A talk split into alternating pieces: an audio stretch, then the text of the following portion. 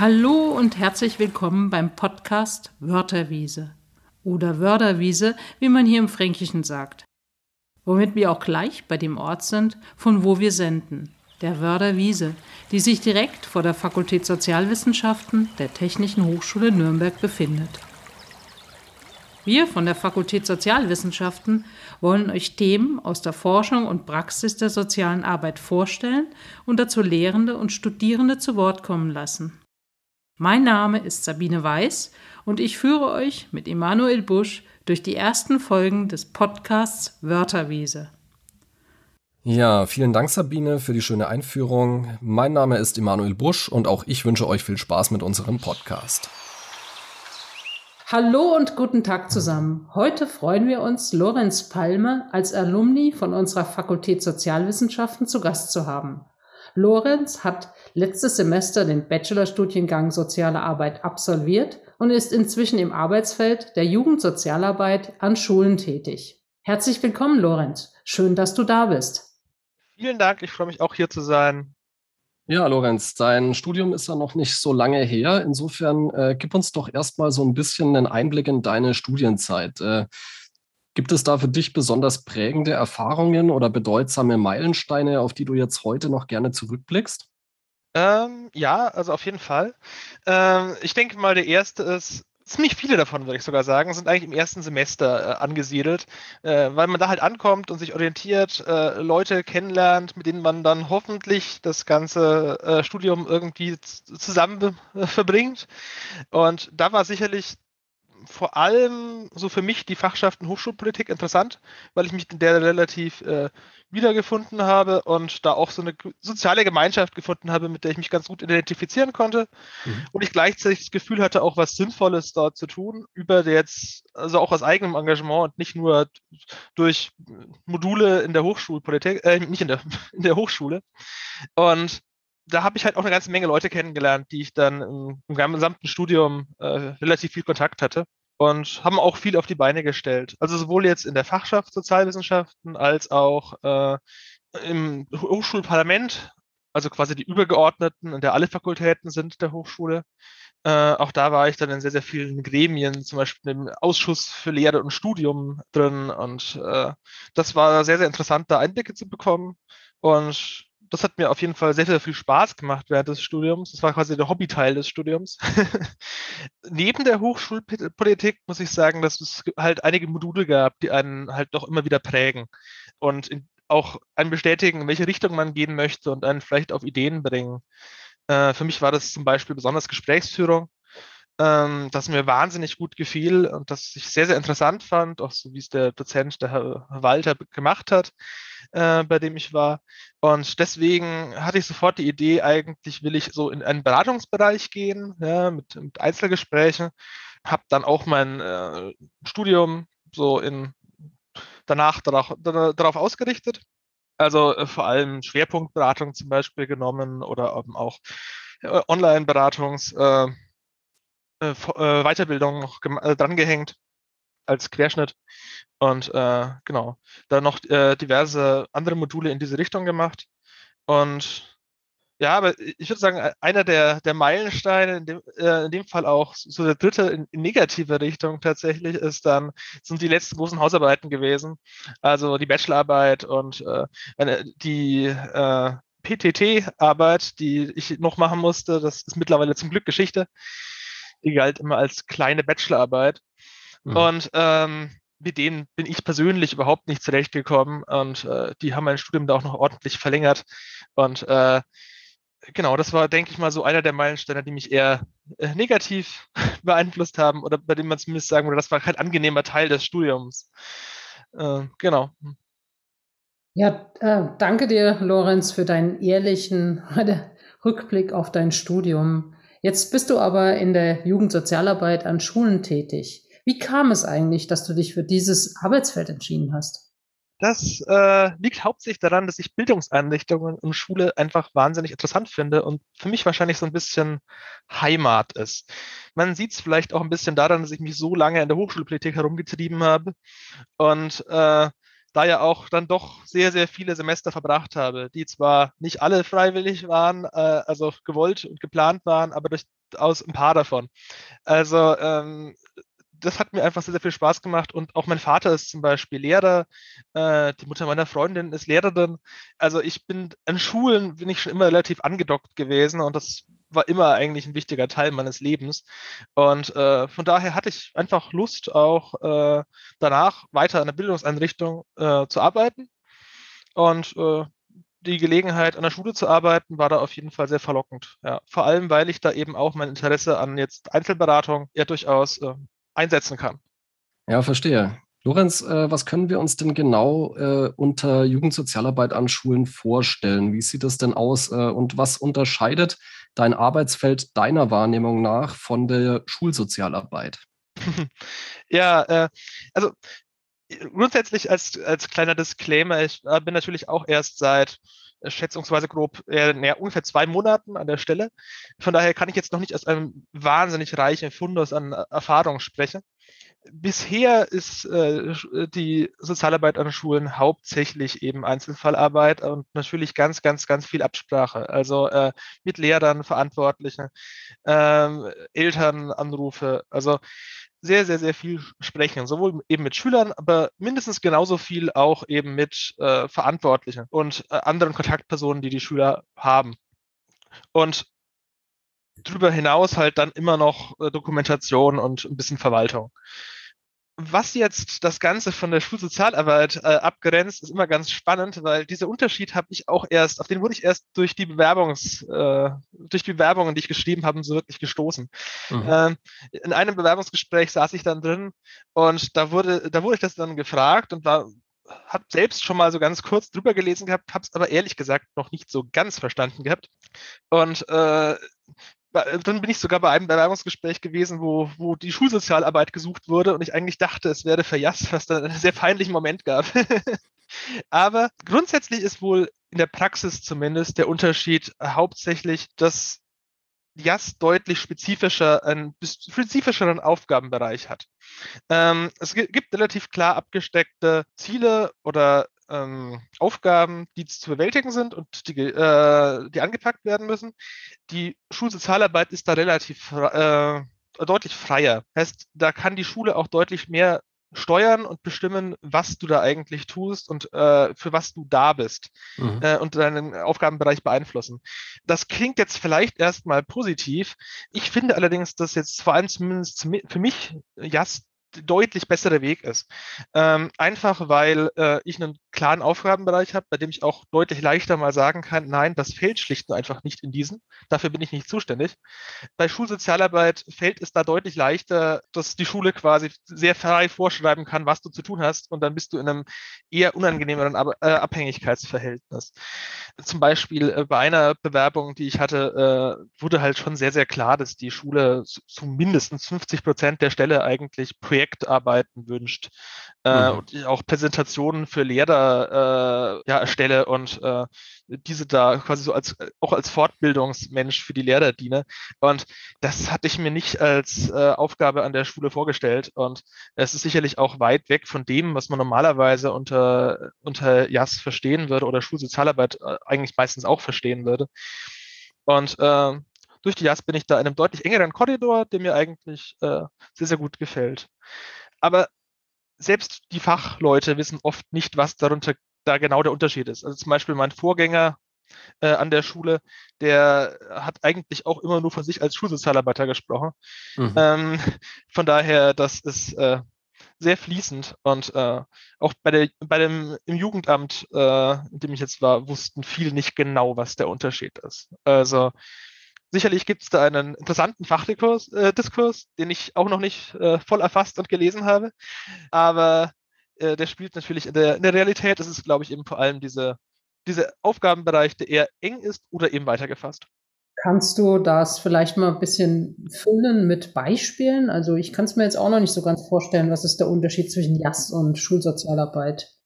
Ein der Beispiele wäre ja gewesen, dass zum Beispiel die Schule in dem anderen Fall wollte, dass ich sehr, sehr viel Projektarbeit mache und äh, sehr, sehr viel äh, ja auch Fortbildungen für Lehrer und ähnliches quasi äh, erstelle. Und das werde im JAS-Aufgabenbereich, also den ich jetzt vom Jugendamt quasi vorgegeben habe, da habe ich eine ganz klare Sache, für was bin ich zuständig, für was bin ich nicht zuständig, was darf ich nicht tun. Äh, da ist sowas absolut nicht enthalten. Da bin ich in erster Linie und hauptsächlich für die Schüler da und auch die, für Einzelgespräche mit den Schülern da. Das ist eindeutig meine Haupttätigkeit. Das kann durch Projekte und Präventionsmaßnahmen, zum Beispiel äh, äh, ja, ähm, Stunden, in denen Mobbing thematisiert wird und aufgearbeitet wird, äh, ergänzt werden. Allerdings ist das ganz klar nicht mein Hauptbereich, meine Haupttätigkeit. Meine Haupttätigkeit sind Einzelgespräche mit Schülern in, in der EAS. Das ist bei der Schulsozialarbeit eben nicht unbedingt der Fall. Das ist zumindest das, was ich bisher aufgrund meiner Erfahrung darüber sagen kann, was, was es in der Realität für mich bedeutet hat. Wie gesagt, das mag gut sein, dass das äh, am Fachdiskurs äh, ziemlich vorbeigeht, aber der hat halt auch immer nur bis zu einem gewissen Grad Auswirkungen auf die tatsächliche Realität.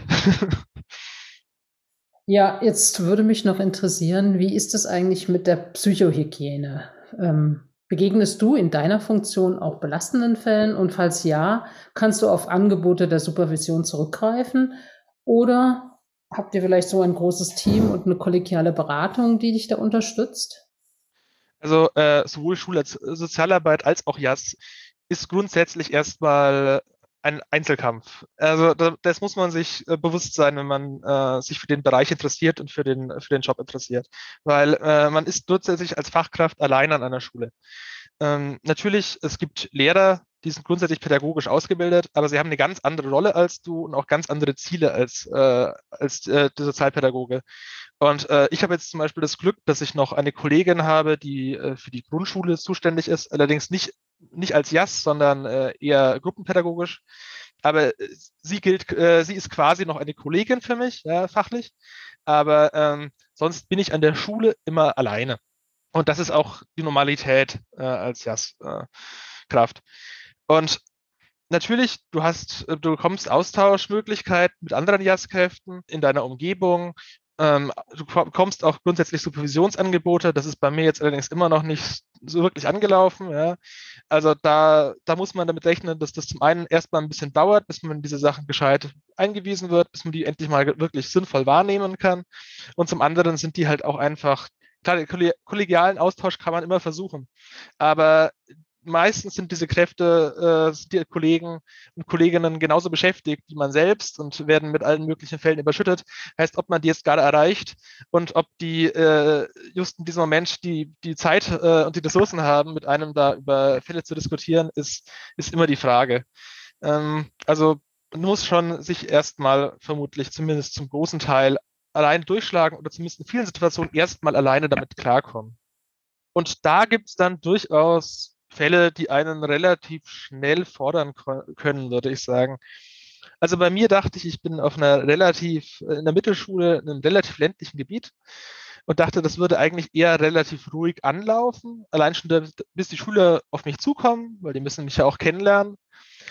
Äh, das war aber wirklich nicht der Fall. Also äh, es ging relativ schnell los mit schon relativ äh, schon fordernden Fällen. Ja, hatte relativ schnell etwa, äh, einen Fall, also in den ersten Tagen, bei dem es um eventuelle Kindeswohlgefährdung ging, habe jetzt äh, mehrere Jugendliche mit äh, Suizidgedanken und wirklich teils in sehr, sehr äh, schweren Krisen. Und ähm, ja, also da wird man durchaus gefordert und man ist halt erstmal nicht sofort äh, in einem Team, mit dem man sich da besprechen kann, in dem man sich auch Hilfe holen kann. Und das ist natürlich vor allem als jemand, der erstmal in den Bereich reinkommt, jetzt noch nicht auf eine jahrelange Erfahrung zurückgreifen kann, auch im Umkreis jetzt äh, noch nicht wahnsinnig vernetzt ist mit äh, Schulpsychologen und äh, Therapeuten in der Umgebung etc. nicht ganz einfach, ja. Ja, und äh, was äh, die Supervision und äh, also das die Psychogene betrifft, da muss ich sagen, also da muss man als Fachkraft schon sehr wissen, äh, worauf man sich einlässt. Ich glaube, es gibt deutlich, es gibt sicherlich Arbeitsfelder, in denen es deutlich schlimmer ist als die Jugendsozialarbeit an Schulen. Aber da man sich halt hier schlecht in einem Team so, so schnell zwischendurch und, äh, besprechen kann, muss man schon alleine damit umgehen können, zumindest eine Zeit lang. Hm. Und äh, das gilt sicherlich äh, nicht für alle Menschen, da muss man, so, glaube ich, schon ein bisschen mit sich im Reinen sein und wissen, worauf man sich eben einlässt. Aber das fiel mir nie so wahnsinnig schwer. Äh, und deswegen habe ich sowieso überhaupt erst soziale Arbeit studiert. Und das war auch sicherlich ein Hintergedanke in der Schulsozialarbeit, dass es mir eigentlich nicht schwerfällt, solche Fälle, sagen wir mal, zu verdauen. Da bin ich vielleicht jetzt hin und wieder mal bei einem besonders heftigen Fall etwas schockiert, so die paar Minuten danach. Aber spätestens, wenn ich dann äh, heimgehe und da so nach einer Viertelstunde beschäftigt mich die Arbeit eigentlich gedanklich nicht mehr.